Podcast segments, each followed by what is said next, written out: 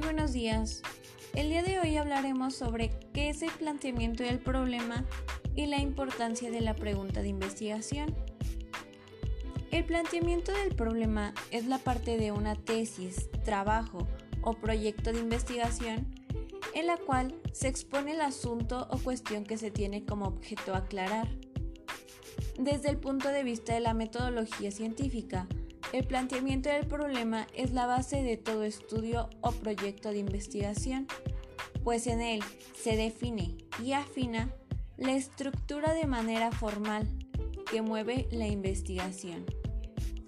En términos metodológicos, el planteamiento del problema suele ser también el primer capítulo de una tesis. Pretende responder la pregunta fundamental de qué se va a investigar. Ahora hablaremos sobre la importancia de la pregunta de investigación. Sabemos que la pregunta de investigación es el aspecto medular en una investigación.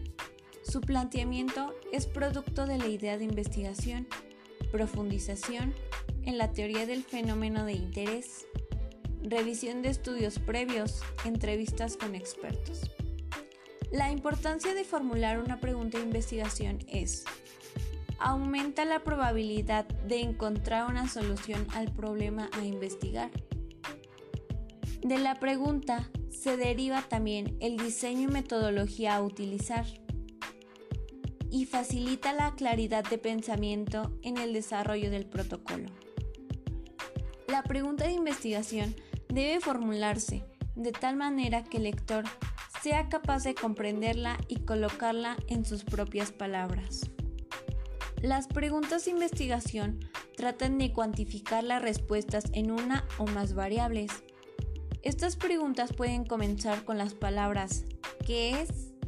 o cuáles son.